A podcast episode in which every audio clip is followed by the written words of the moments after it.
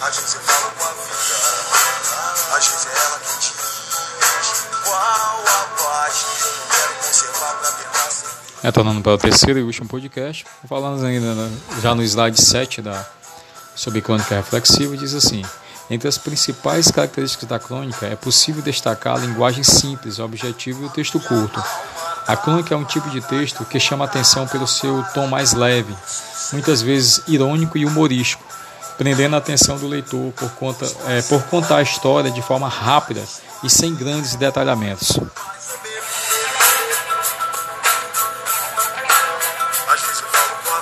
Nosso oitavo e, e último slide falando do assunto diz assim: Como escrever uma crônica reflexiva?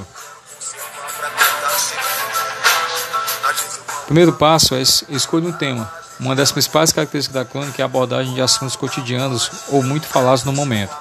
O segundo ponto, defina o tempo em que a narração se situa. Em que tempo, passado, um suposto futuro que você quer escrever. Decida o espaço em que a situação se desenrola, o local onde vai estar acontecendo. Escolha os personagens, dê nomes para os personagens também, tá? Defina o tipo de narrador, se é narrador em primeira pessoa, é o narrador em terceira pessoa, é o narrador que está participando da ação, é o narrador que está observando a ação. E escreva sua crônica, tá? Esses foram os nossos três podcasts da aula de hoje. E na próxima aula estaremos fazendo uma atividade sobre esse assunto. Um abraço, professor Luciano Costa, e até a próxima aula.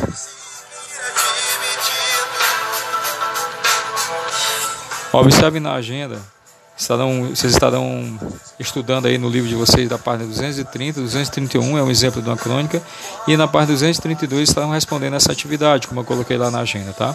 Observe, essa vai ser o dever de casa. Tchau, tchau, boa tarde a todos.